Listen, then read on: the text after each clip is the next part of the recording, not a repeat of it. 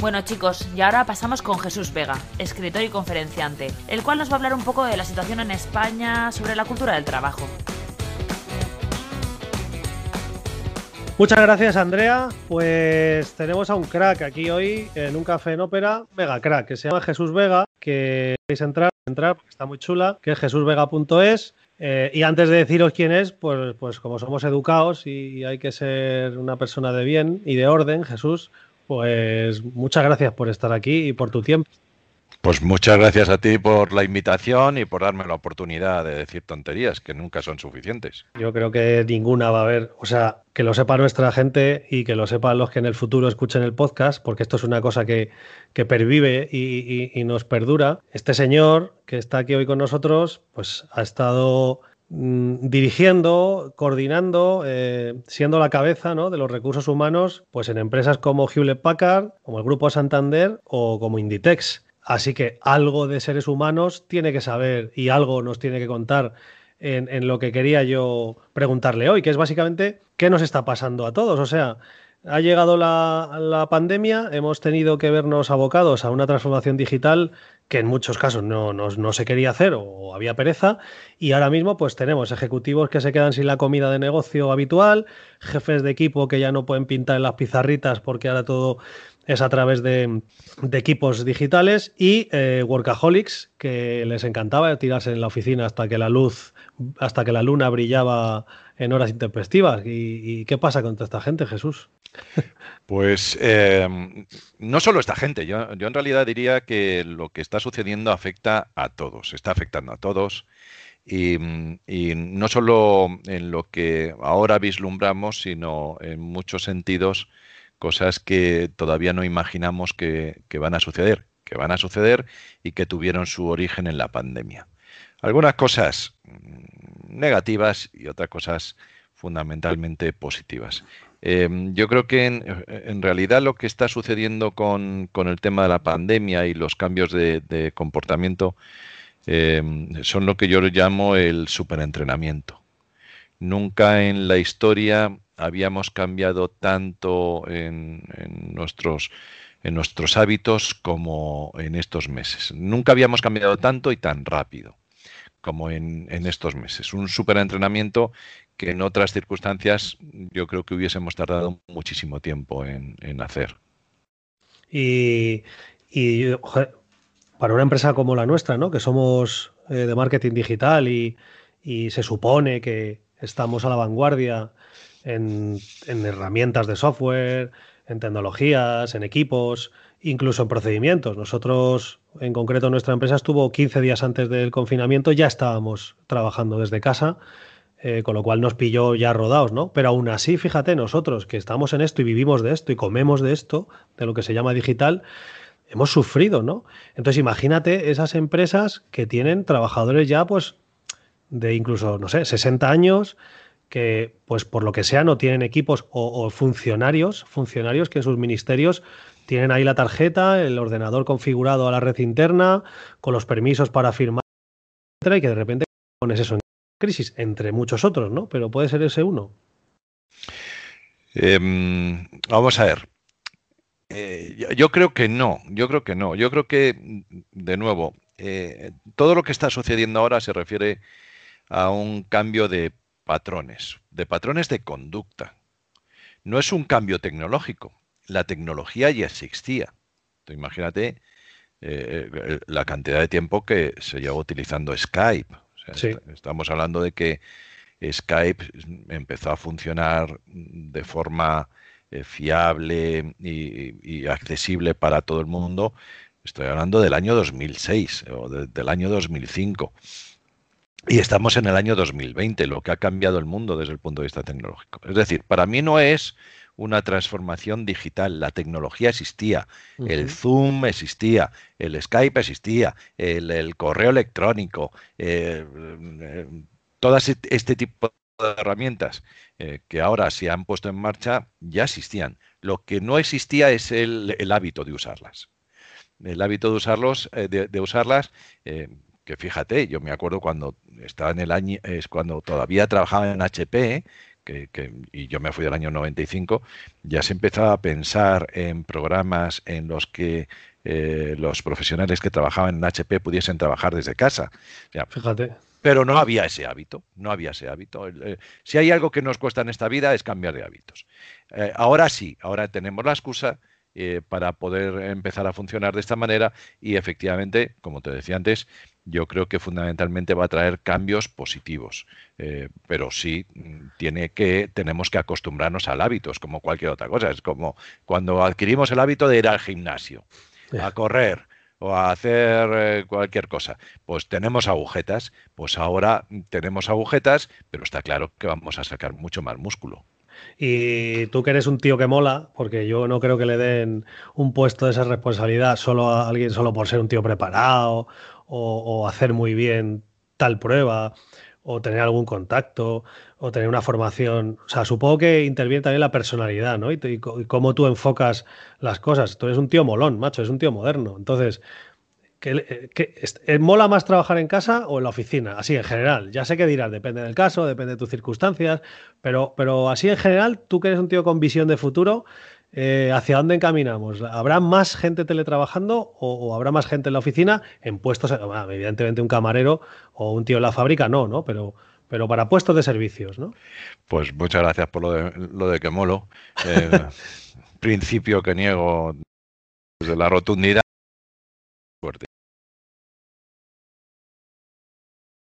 Pues, eh, pues, me ha venido más o menos por casualidad. Mira, pues eh, yo creo que claramente lo que se llama el teletrabajo ha llegado para quedarse.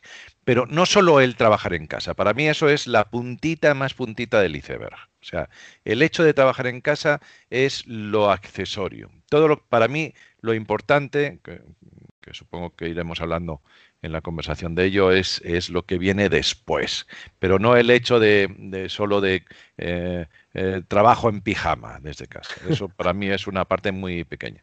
Eh, ¿Eso qué implica? Pues, pues respondiéndote a tu pregunta, que para mí claramente el teletrabajo ha llegado para quedarse de forma definitiva en sus distintas variantes, igual que la norma antes era ir a un sitio eh, perdiendo una hora de tu tiempo en la ida y otro en la llegada para fichar en una maquinita y darle de comer al ego de los jefes que estaban allí disponiendo de nuestra inteligencia, de nuestra alma y lo que es peor, de nuestro tiempo, y, estar en, una, en un sitio perdiendo el tiempo gran parte del día para eh, tener unos resultados eh, bastante pobres. Que a nadie se nos olvide que España es uno de los países que tiene la productividad más baja eh, de Europa.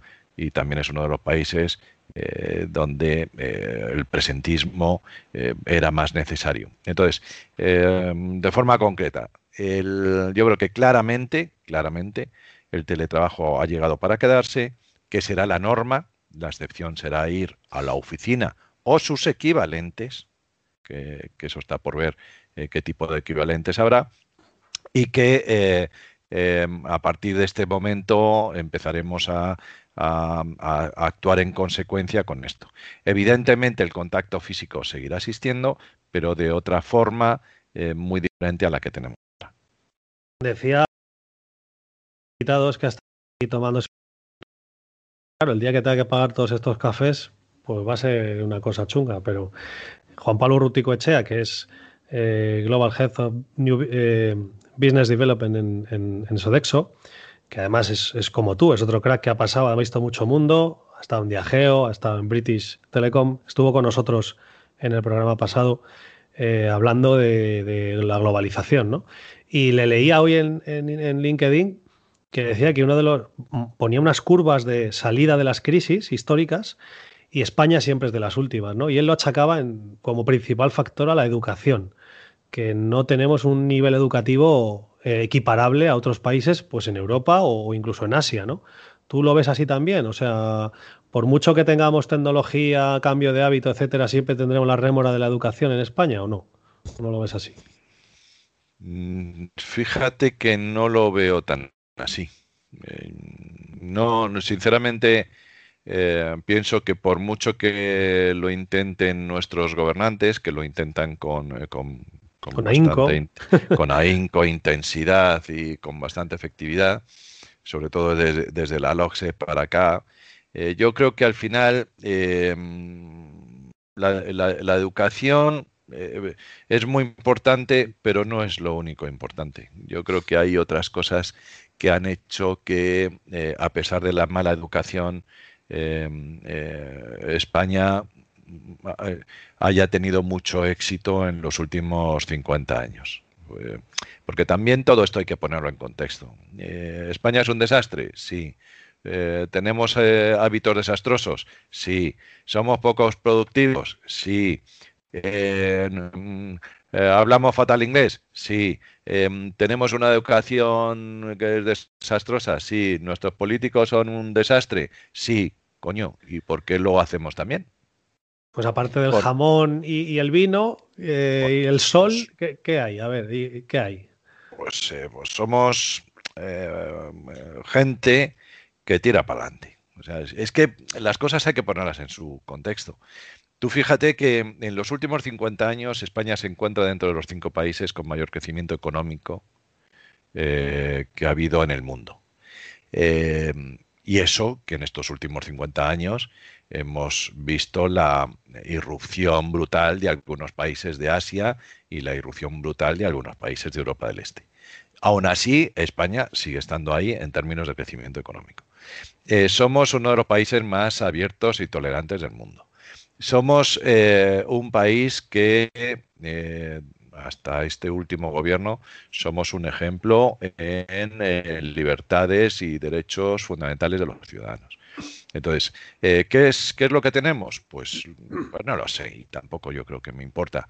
Lo que sí tenemos es que una capacidad de trabajo alta y de tirar para adelante. Em, que la educación no sea la mejor, pues posiblemente no la mejor, pero yo creo que tampoco debe ser la peor. Hombre, perdóname. Sí, mientras, mientras te aclara la garganta. Fíjate que eh, eh, España es una referencia mundial en, las escuelas de negocios. Tenemos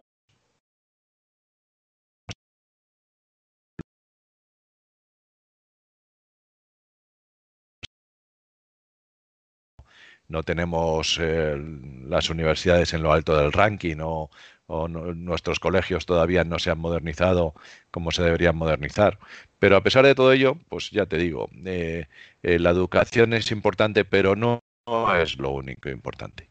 Muchas gracias ahí por ese capote que me has echado. Como se nota que es todavía hay toreo por aquí, porque me he quedado sin voz. O sea, eh, estoy con estos catarros tontos que están viniendo a todo el mundo ahora y, joder, ando con la voz hecha un cisco, así que... Ten, cuidado que los catarros estos tontos que teníamos en marzo, miran que se han convertido. Bueno, bueno, madre mía, macho. O sea, no, yo, yo creo que lo pasé, fíjate, en febrero, en enero, febrero tengo una, bueno, tengo varias amigas que están en hospitales de la Comunidad de Madrid, eh, de bastante renombre, y, son jefas de, planta, mm, algunas están en, la gerencia, y me decían, Rubén, es que entre diciembre y enero no te imaginas lo que hubo, pero nadie sabía esto. Es decir, decíamos, madre mía, cómo viene la gripe, ¿no? Pues en, el, colegio de, mis hijos, eh, a principio de febrero, hubo una desbandada, pero en plan que eh, clases de 25 niños iban tres. O sea, el parking de coches de por la mañana, que es una locura, perdón, había como cinco coches. Y yo llegué allí y decía, mamma mía. Y efectivamente, vino mi hijo acatarrado, lo pillé yo, estuve fatal. Y creo, fíjate, creo que muchos, em, por lo menos madrileños, en esa época de febrero, final de enero, principio de febrero, lo pillamos. Y a lo mejor quizá la cepa no era tan mala. Yo eh, también, yo tuve un catarro extrañísimo en febrero, tan extraño que fui a urgencias porque tosía, eh, tenía, la, tenía la garganta tan inflamada, fíjate que se me ponía la campanilla en... Eh, pero y mm, yo creo que lo hemos tenido muchos más de lo que de lo que las estadísticas reflejan, afortunadamente, lo cual significaría que estamos más cerca de la inmunidad de rebaño de lo que nos dicen. Ojalá. Pues fíjate, yo siguiendo lo que tú decías, que es muy interesante, eh, yo creo que en ese tirar para adelante también es que tenemos una resiliencia eh, tenemos, o sea, ciertas cosas que nos han venido dadas como por los coaches y, y tanta y tanto libro de mentoring. Bueno, tú sabes esto porque tú eres un conferenciante de nivel y además das conferencias en todo el mundo y sabes que hay un, hubo un boom, ¿no? De, de repente de motivación y tal. Afortunadamente, porque, porque siempre viene bien.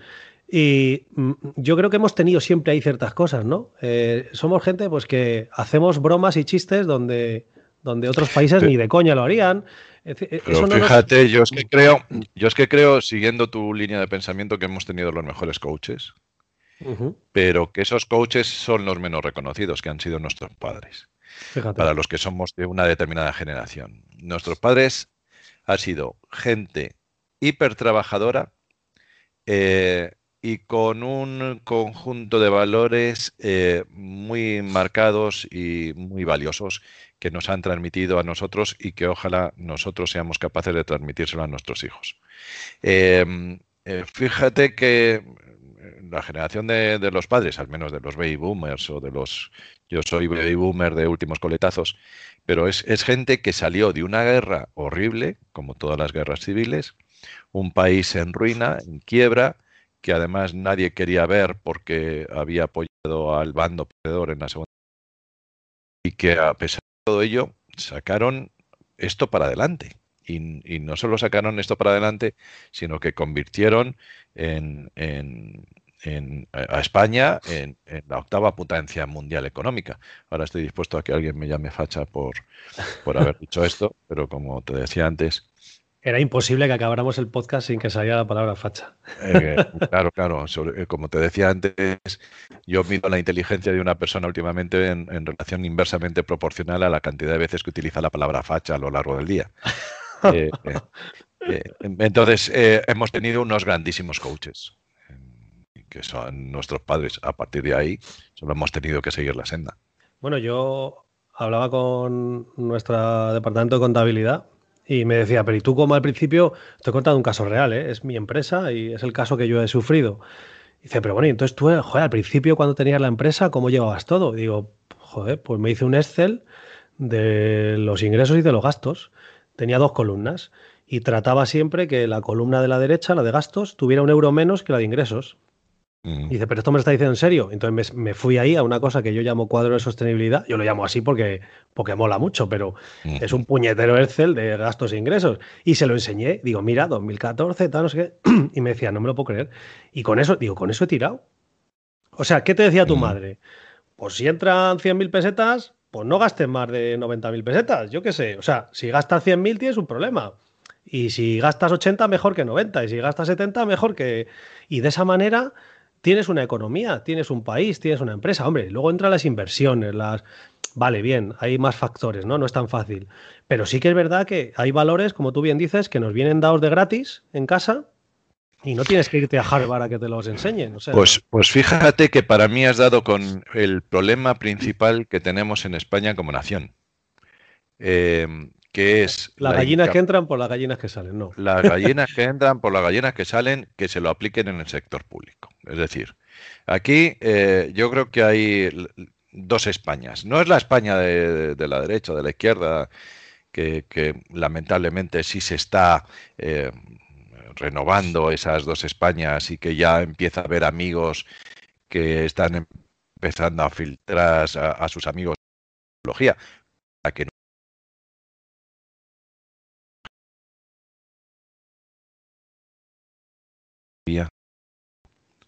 años 70, ni en los años 80, ni en los años 90, ni en los años 2000. Hemos tenido que llegar al 2020 para que esto vuelva a ser las dos Españas y que, y que ojalá, ojalá, eh, haya justicia universal, divina o budística para que todos aquellos que están revitalizando las dos Españas estén donde estén o sean quienes sean lo paguen en el infierno de los eh, de las personas que han hecho mucho mal a un país que es maravilloso como este.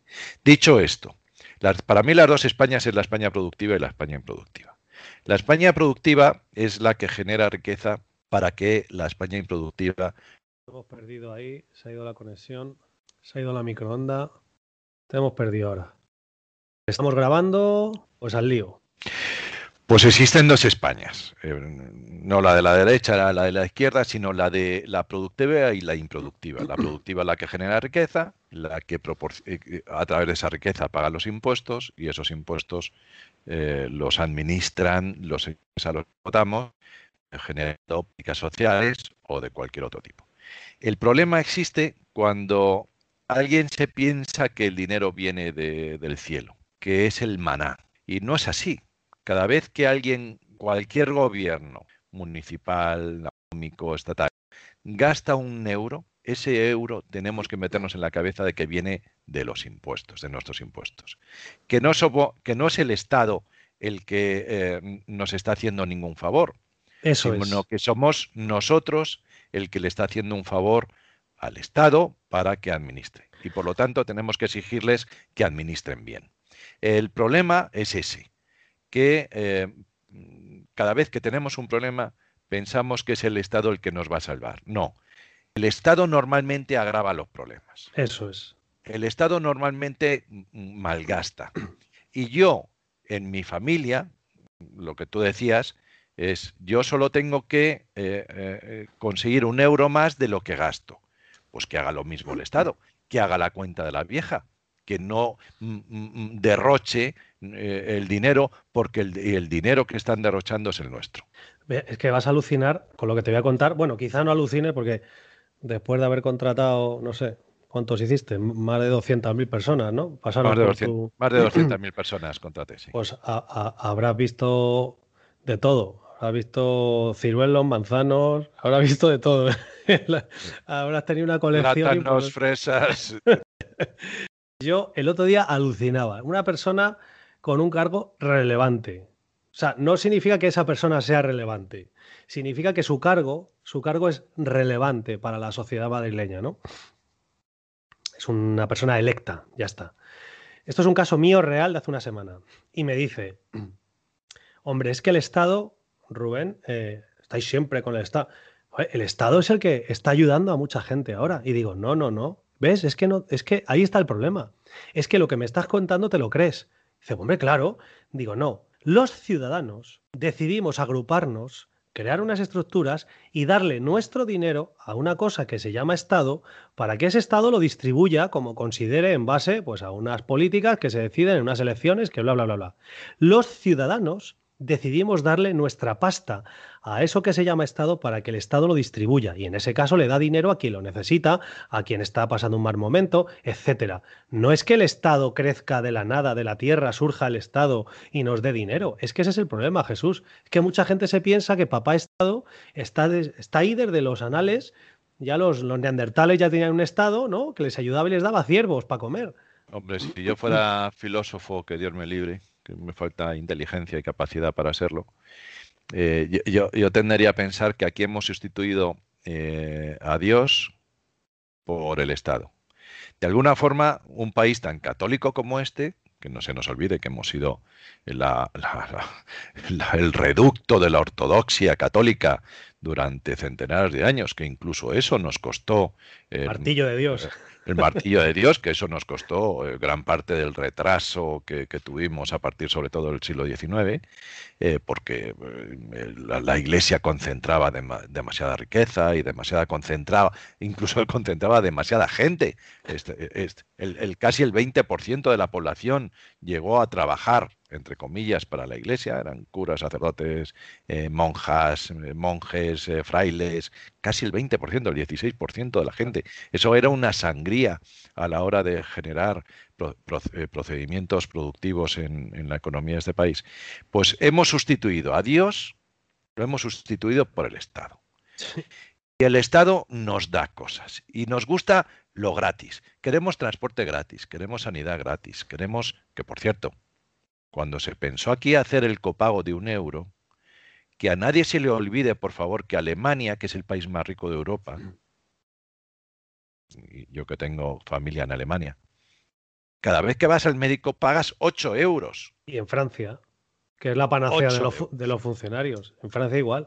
Entonces, si hay copago en países ricos, ¿cómo no vamos a tener eh, copago nosotros? Que se, se montó el escándalo. Entonces, nos encanta todo lo gratis. Pero que no hay nada gratis, señores. Que no hay nada gratis. Ese dinero viene de dos sitios. De nuestros impuestos y de... Pero es que, que no se nos olvide tampoco que la deuda es algo que si no vamos a pagar nosotros ahora, con todos los intereses, eh, intereses por cierto, lo van a pagar nuestros hijos. Que cada vez que te alegres porque te dan algo gratis, que sepas que se lo estás quitando a tus hijos. Eso es. No se te olvide. Bueno, es que en un momento dado tú le dices a alguien, oye, fíjate fulanito el del quinto, ¿no? Que se ha muerto y le ha dejado al hijo 80.000 euros de ñapa. Y, joder, qué, irresponsable, ¿no? Pobre, pobre, pobre, criatura que tiene 14 años y, y encima con esa rémora encima, y, oh, qué faena. Joder, pero nadie entiende que un gobierno que le deje al otro 50.000 millones le está haciendo la misma faena a tu hijo. Al final tenemos un ratio de endeudamiento per cápita en Europa que es 25.000 euros por cabeza. O sea, no, 25.000 antes de la crisis.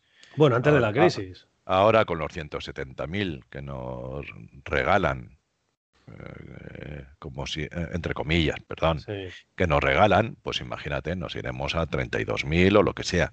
Eh, mm, ¿Cómo lo vamos a pagar? ¿O es que realmente pensamos que todo ese dinero viene del aire? Es que realmente hay alguien, algún votante que se piense que todo eso... Entonces, la respuesta es, vamos, no, no, hay que subir el impuesto a los ricos. Vale, pues entonces los ricos como si fueran gilipollas. y, no se pudieran coger un avión y, vivir en Cascais. en, Cascais o en Berlín, que también se están yendo muchos a Berlín, o en Suiza, donde sea. Si, si el dinero es muy miedoso, imagínate que a ti te, te intentan un 30%. ¿Qué harías? Pues, Moverte como una lagartija. Como una lagartija, Dios mío. O sea, pues, pues los ricos que tienen más medios que nosotros para movernos, para moverse, pues se irán. Entonces, no solo recaudas menos, no solo no recaudas más, sino que recaudas menos. Eso está inventado desde hace muchos años y sigue sucediendo. Y, seguimos metiéndonos en estas eh, crisis cíclicas porque pensamos que el dinero viene del aire. No, no viene del aire. Cada vez que alguien te da un préstamo, te lo va a querer pagar. Si no eres tú, serán tus hijos. Tiene esa manía. Tienes que devolverlo. Yo me acuerdo cuando hace muchísimos años, en la primera mayoría absoluta del PP, se sacó una política interesante en ese momento, que era que había mucha vivienda que no salía al parque de alquiler. Y entonces se les ocurrió al gobierno que incentivando el alquiler hacia, hacia el propietario, ¿no? Incentivando que tú sacaras tu piso al alquiler, había, pues te desgrababas, ¿no? Había beneficios fiscales. Joder, cayó el precio del alquiler cayó el precio del alquiler porque salió en masa una oferta para cubrir esa demanda. Es decir, la famosa frase de que te dicen siempre de que se cazan más moscas con miel que con hiel, ¿vale? Es que es aplicable a los impuestos. Es decir, ayúdame, bonifícame y yo seré el primero en informarme y hacerlo. Ahora, si me, si me penalizas y me puteas, pues, pues me defiendo y a lo mejor es peor, ¿no? ¿Por qué la Comunidad de Madrid que es la que menos eh, eh, presión fiscal le mete a sus ciudadanos, es la que más recauda. Claro. ¿Por qué la Comunidad de Madrid, que es la que menos presión fiscal mete a sus ciudadanos, es la que más crecimiento económico tiene? Pero vamos a ver, si es que aquí es, de verdad, si es que es un tema de pura lógica. O sea, utilicemos el sentido común. Yo, fíjate que una de mis frases favoritas, no sé si es mía o de alguien, porque como tengo tan poca memoria, Em, una de mis frases favoritas es, la ideología es la delegación. Bueno. Es, es, yo tengo una ideología y entonces eso me evita pensar. Eh, pienso lo que dicen mis eh, referencias ideológicas, sea lo que sea, sea lo que sea. Que ahora hay que pactar con Bildu, hay que pactar con Bildu. Que hay que asociarse con Bush para no sé qué, me asocio con Bush para no sé qué. Es decir, de verdad que... Sí, eh, sea el, que, el color que sea, sí. Sea el color que sea, cada uno tiene una orientación, que además los científicos dicen últimamente que de nuestro posicionamiento ideológico viene de, de, la configuración de nuestro cerebro, igual que si tú tienes pelo y yo no, dicho sea así, con perdón. Eh, qué maldad, eh, qué pues, maldad. No hay, no hay vídeo aquí, hay, bueno, hay vídeo, pero solo hay audio. bueno, para que conste, yo no tengo pelo y Rubén tiene ahí pelazo. Eh, como decía, eh, la, ideología es la delegación de la inteligencia. Entonces, no deleguemos tanto nuestra inteligencia en otros, pensemos por nuestra cuenta y pensemos que, esto, eh, al, final las cosas no son tan complicadas. Y si hay alguien que piensa que incrementando los impuestos se va a generar más riqueza y que esa ha sido la evolución de los últimos años, pero vamos a ver, ¿qué pasó en la anterior crisis? En la anterior crisis pasó lo mismo. O sea, hay una crisis financiera de origen mundial es empezar a mm, gastar el dinero público en planes SES y, y demás sucedáneos.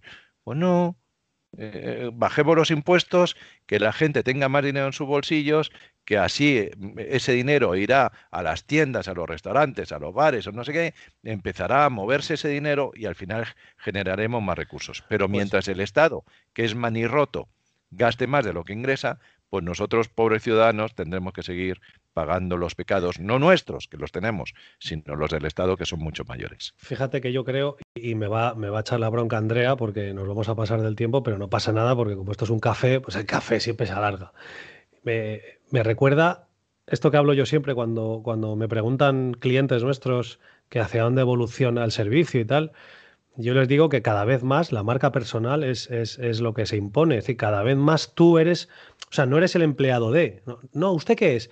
Soy un empleado de Telefónica que hice tal. No, no. Soy Rubén, ¿no? Soy Jesús. ¿Y Jesús qué tiene? Pues tiene una trayectoria X y, se y, tiene estas habilidades. Cada vez somos más nosotros mismos.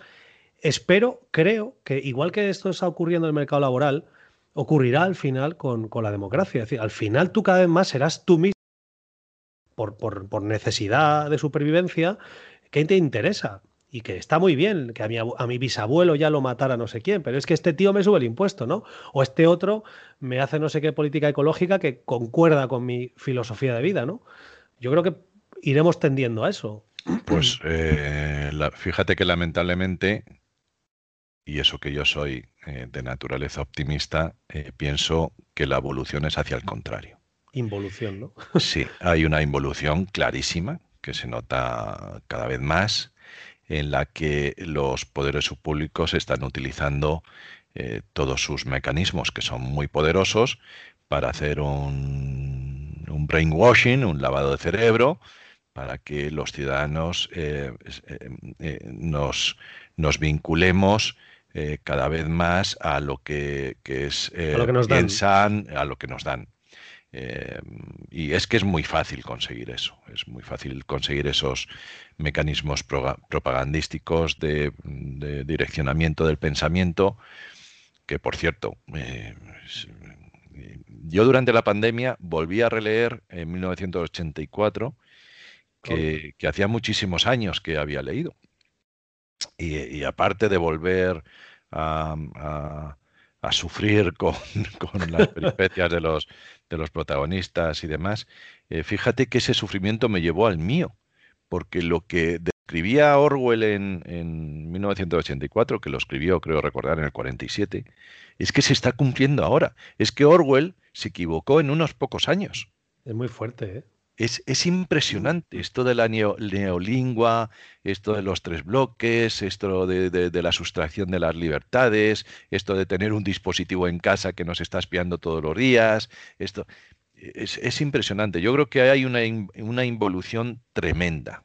Eh, yo el otro día tuve un debate también en, una de estas em, eh, por vídeo eh, con una persona francamente inteligente, francamente informada, y, la diferencia era eh, que él piensa que la solución de todos los problemas es precisamente la contraria, evolucionar hacia un modelo chino, en la que los ciudadanos tenemos que sacrificar nuestras libertades precisamente para que la comunidad vaya mejor. Claro, porque es más eh, eficiente económicamente. es el, em, la panacea. la panacea de todos los que piensan que eh, que hay que quitarle libertad al individuo. Eh, en, lo económico funcionan con el capitalismo, que es lo único que ha demostrado que funciona en los últimos años, y en lo político, pues funciona una dictadura, que es con lo cual es lo ideal. que hay que construir la M30, la M40, la M50, la M60, la M70 y la M80, eh, como se hizo en Pekín hace unos años, en seis años. Pues no pasa nada, se tiran todas las viviendas que sean posibles, em, se, le, se reubica la gente donde corresponde y ya está. Que es más eficiente tener que tú vivas en Moncloa eh, antes que vivas en Las Rozas porque mm, en Moncloa está tu, el colegio de los niños y no sé qué, pues te reasignan eh, a Moncloa y ya está, y no pasa nada. Entonces, eh, yo creo que la libertad jamás ha estado tanto en riesgo desde que yo tengo sentido común. Sí, yo estoy de acuerdo. Yo además veo tanto, fíjate, ya no es solo a nivel eh, social, es que es la libertad en general, es la libertad del empresario, es la libertad de, educar a tus hijos, o sea, ya no es el concepto vago de libertad de poder decir lo que quiera, ¿no? Que se asocia mucho. Es que es una libertad genérica, ¿no? De eh, en un momento dado te sientes incluso señalado, ¿no? Si quieres ser libre. O sea, llega un momento en el que, como tú bien decías, esa neolingua, ¿no? Y esos nuevos conceptos hacen que mucha gente los absorba, porque lo dice la ideología dominante, ¿no? La espiral del silencio famosa. Entonces, absorbes eso como propio y acabas mirando raro al, tipo ese que quiere ser libre, ¿no? Cosa que hace dos años. La policía del pensamiento. Mm, sí, sí. Que ahora tenemos la policía del pensamiento. Es que están, se, está legislando para que haya una policía del pensamiento. Una oficina. Eh, eh, eh, de la verdad. Una oficina de la verdad. Y, lo dice el tío que más ha mentido, demostrado, ¿eh? No es, no es, un, no es, no es unos gustos políticos. Es una oficina de pensamiento. No somos ni pensar. No. Y eso es gravísimo. Eso es gravísimo. Eh, em, em, tú fíjate, cuando la gente. Eh, no tenemos derecho incluso a equivocarnos, ¿no? O sea, pierdes el derecho. Es que no tenemos derecho ni, ni a hacer chistes. ¿Qué, ¿Qué, es lo que nos ha sacado quizá de las crisis? O sea, es lo que, es lo que tú decías de tirar para adelante. Nos pegamos dos abrazos con los amigos, nos damos un poco de cariño en el bar, nos vamos a si haces un chiste de, de, alguien de Murcia, siempre hay alguien que se te de homosexuales, si haces un chiste de vascos, si haces un chiste de, mujeres, si haces un chiste de... O sea, coño, o sea, es que de verdad mm, tenemos que reivindicar el derecho a ser gamberros yo, yo, cuando, yo fui a la universidad en los años 80 y, en principios de los años 80, pero que no se nos olvide, o sea, cuando hablamos de libertad, éramos mucho más libres que ahora. Sí.